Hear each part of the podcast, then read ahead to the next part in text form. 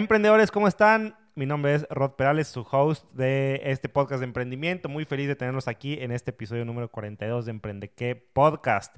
Gracias por estarme escuchando. El episodio de hoy va a ser un episodio muy práctico. Eh, vamos a buscar hacerlo rápido y conciso, pero con un tema que de verdad te va a dejar pensando y que de verdad es interesante y vale la pena em, pensar y replantear muchas cosas en tu negocio. Antes de empezar, simplemente quiero agradecerles a todos los que escuchan este podcast. Muchísimas gracias a la comunidad enorme que hemos estado eh, creando. Esta semana por ahí compartíamos que estamos emocionados porque estamos creciendo mucho con todo lo que estamos haciendo con este proyecto.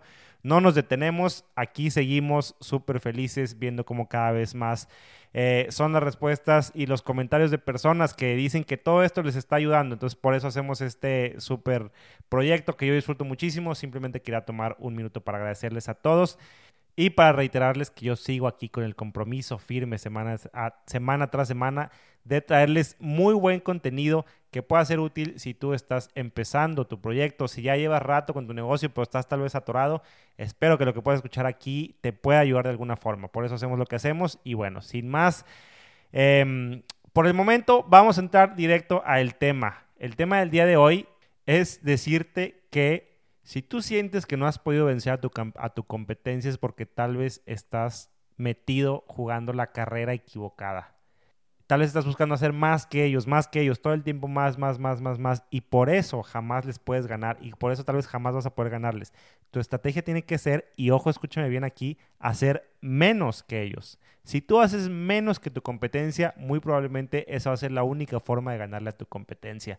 Y yo sé que ahorita eso te, te choquea mucho y no te hace mucho sentido. Todo lo que estoy diciendo es como que totalmente contrario a la lógica humana para ser mejor que la competencia tengo que hacer más que la competencia. Pero si te detienes a pensar por un segundo, no necesariamente.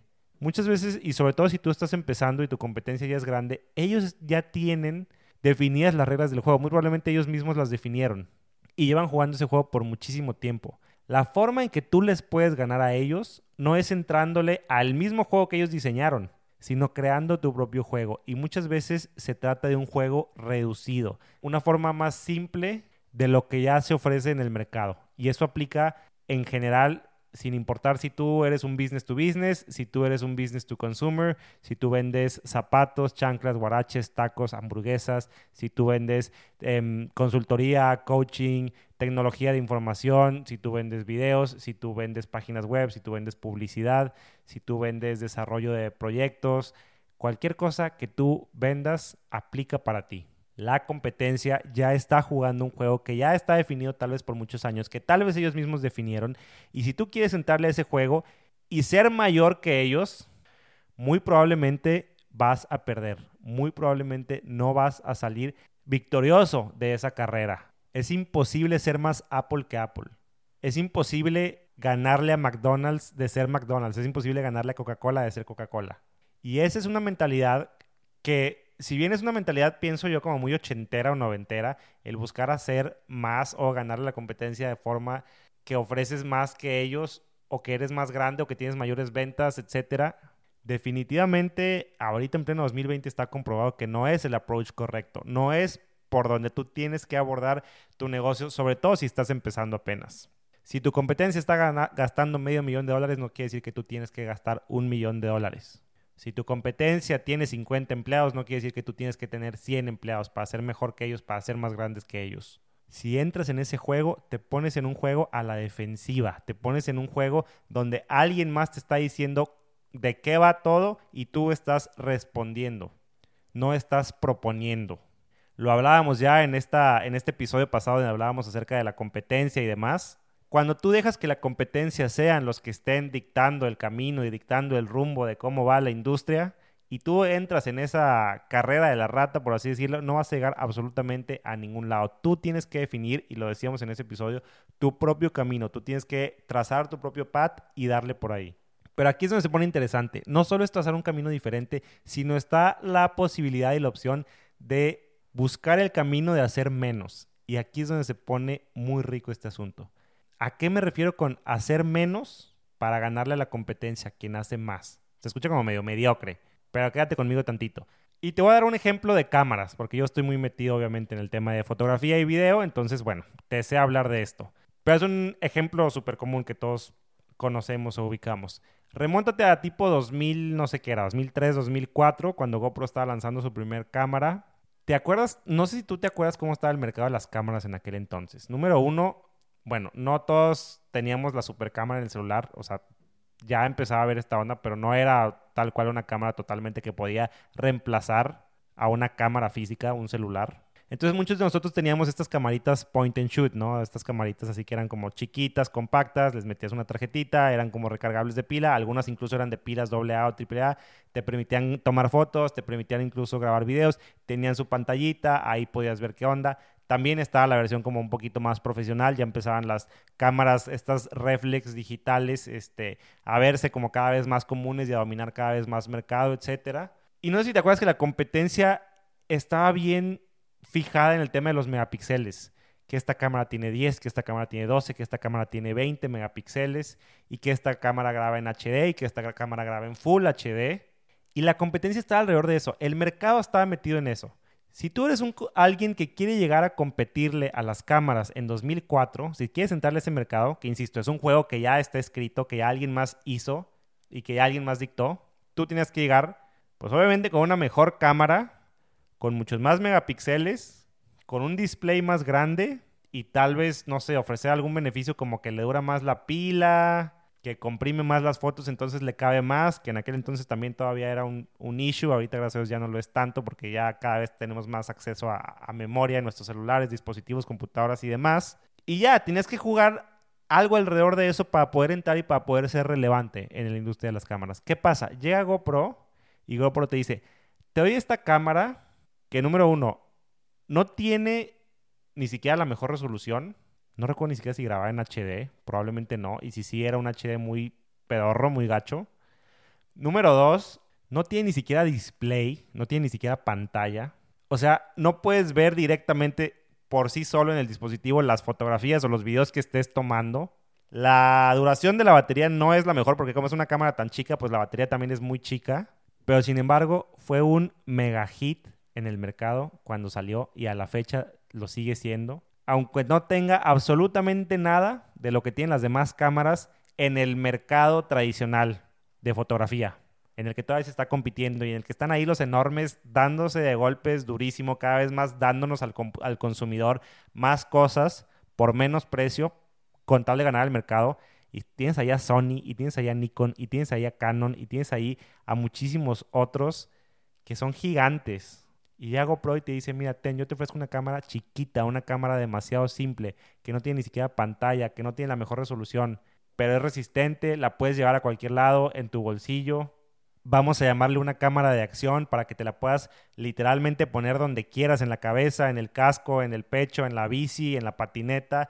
Y es muy novedosa porque te va a dar ángulos bien diferentes que no te da ninguna de las otras cámaras. Porque las otras cámaras no las puedes poner en una patineta, no las puedes poner en una bicicleta pero esta sí.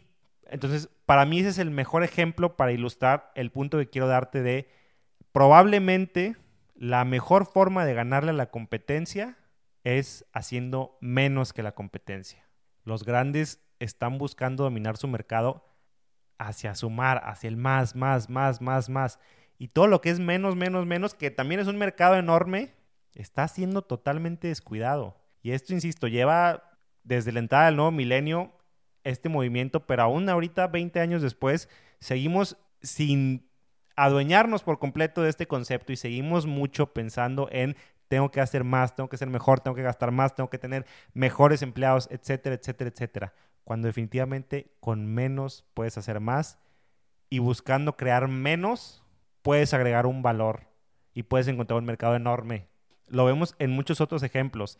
En Europa, por ejemplo, digo, acá en México probablemente también, o en América Latina, no sé, no hay mucho uso de, bicicletas tal cual, mínimo no en la ciudad donde yo vivo, pero en Europa sí fue como muy visible que cada vez más, como muchísimas personas se mueven en bicicleta y demás, pues empezó a, haber mercado cada vez más ambicioso, cada vez más especializado del tema de, las bicicletas y, y, con más velocidades y con más comodidad y con, no sé, cada vez más features de suspensión, de seguridad, de velocidad, etcétera, etcétera, etcétera, etcétera, etcétera. Y empezaron algunas pequeñas compañías muy independientes, algunos talleres tal vez, a hacer, a hacer bicicletas como muy simples, a volver al back to basic de lo que era la bicicleta al inicio, sin toda esta faramaya, simplemente una, una bicicleta funcional que te lleva de A a B y que probablemente para las calles de Ámsterdam, de Copenhague, de estos lugares, de estas ciudades donde, donde la gente se mueve 100% en bicicleta, no necesitas más.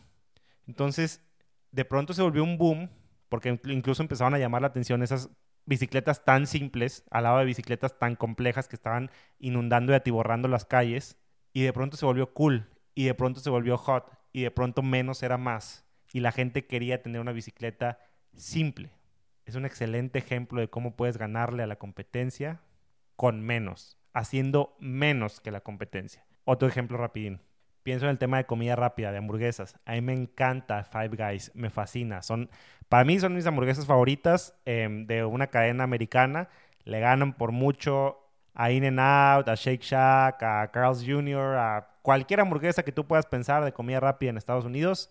Para mí, las mejores por mucho son Five Guys. Y son hamburguesas demasiado simples es la hamburguesa tal cual típica, clásica, americana que conoces de pan, carne, queso, pan. Se acabó. Le puedes obviamente ir poniendo em, tus toppings y demás, pero la carne es carne y listo. Cuando todo el mundo estaba enfocado en hacer una hamburguesa diferente, que hacer una hamburguesa que con guacamole, que con tocino, que con carne de no sé qué, y que o ofrecer, muchísima variedad dentro de sus restaurantes, y de pronto tienes la hamburguesa de pollo, y de pronto tienes la hamburguesa de pescado, y de pronto tienes eh, los nuggets y cuatro tipos de papas para elegir, y de pronto tienes muchísimas opciones, y llega alguien y dice, no, vamos a hacerlo simple, vamos a ir back to basics, a la All American Burger lo que hizo famosa mundialmente la hamburguesa americana.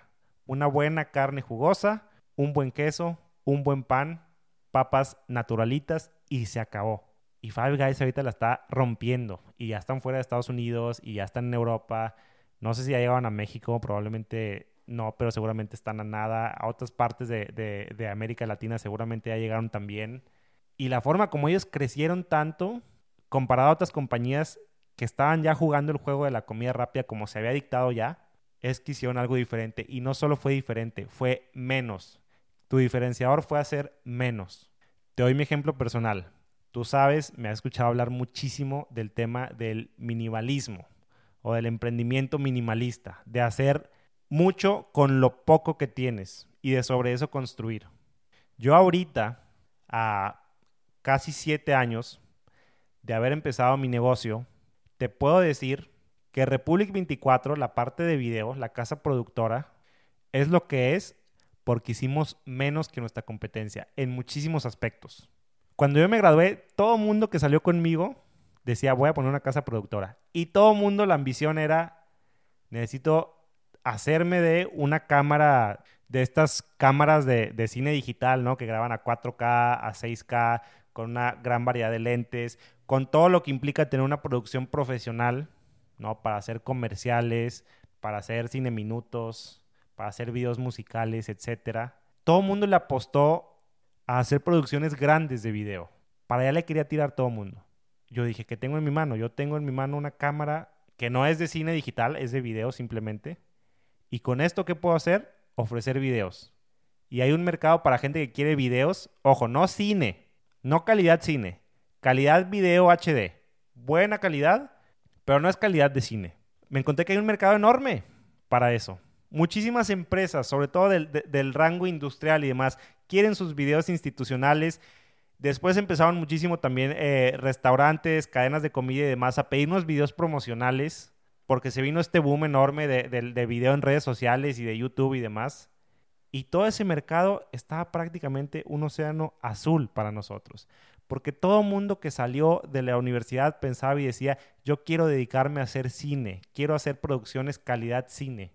Claro, pero producciones calidad cine son contadas con la mano y hay cientos y cientos y cientos de, casas, de productoras, casas productoras que quieren hacer eso. En cambio, personas que quieren hacer video, insisto, directo para redes, directo para YouTube, etcétera, eran muy pocas Nadie estaba apostándole por ahí. Tal es porque, no sé, dentro del gremio supongo que era visto como, qué oso, qué pena que usen esas camaritas chiquitas pudiendo usar cámaras de cine, cámaras profesionales. ¿Cómo es posible que hacen sus grabaciones con un crew de tres o cuatro personas cuando una grabación de, de producción calidad cine debe ser una producción con 20, 30 personas mínimo en tu crew. Y cuando todo el mundo tenía ese enfoque, porque era un juego que ya estaba escrito en el gremio y en el ámbito audiovisual, nosotros decidimos enfocarnos diferente y hacer otro tipo de videos para otro tipo de mercados. Decidimos underdo the competition, hacer menos que la competencia. Y ahí encontramos nuestro nicho y ahí encontramos nuestro mercado y de pronto éramos más que todos aquellos que estaban buscando hacer cine y que al final terminaron no haciendo absolutamente nada o que a la fecha siguen rascándole y siguen batallando durísimo. La moraleja creo que es bastante clara. Simplemente ponte a pensar, número uno, en qué carrera estás, estás queriendo entrar, qué juego estás queriendo entrar a jugar y pregúntate, ¿de verdad quiero jugar ese juego? Es un juego que yo no escribí, que yo no voy a ganar porque yo no lo, yo no lo inventé y que veo muy complicado tal vez sobresalir por tanta competencia y tantas cosas que hay. Mejor voltear al otro lado y di, ¿cómo puedo hacerle para volver back to basics y de ahí construir mi producto? Y yo poder trazar mi propio camino y yo poder tal vez crear un nuevo mercado o satisfacer un mercado que nadie está satisfaciendo. Mejor sé tú quien define tus propias reglas. Mejor sé, sé, tú quien crea tu propio juego. Y te digo, la respuesta muchísimas veces es en hacer menos que la competencia. Es esto de keep it simple. Manténlo lo más simple que se pueda, lo más apegado al hueso. Y eso es atractivo, a la gente le gusta eso. Ya lo viste con GoPro, ya lo viste en el tema de, restaurantero también. Ya te conté mi experiencia muy personal. Y de esos ejemplos, muchísimos. Muchísimos, muchísimos, muchísimos. De hecho, en general, todo este boom que hubo de servicios de bajo costo, ¿no? Que de pronto eran como hoteles de bajo costo y, experiencias de bajo costo y aerolíneas de bajo costo y, como que todo tuvo como su versión de bajo costo. De ahí viene, viene precisamente esa mentalidad de si busco ofrecer más, si busco ofrecer más lujo, si busco ofrecer más caro, no le puedo ganar ya a los que ya lo están haciendo. Tengo que buscar cómo ofrecer menos y estoy seguro que voy a encontrar un mercadote enorme por ahí. Entonces, ese es el tip que les eh, quería dejar el día de hoy. Que lo piensen, que lo reflexionen. ¿En qué parte está, está su, su, proyecto? ¿Estás jugando el juego de alguien más dentro de una carrera que alguien más ya, está, ya diseñó, ya está corriendo? ¿O estás tú diseñando tu propio juego y haciendo tu propio camino? Siendo menos, ofreciendo menos, pero ganando más en el mercado. Muchísimas gracias por escuchar. Seguimos ahí en comunicación, eh, haciendo comunidad en redes sociales, Facebook e Instagram, arroba Rod Perales. La próxima semana nos escuchamos con un episodio más de Emprende qué Podcast. YouTube, gracias por ver. Spotify y Apple Podcast, gracias por escuchar. Hasta la próxima.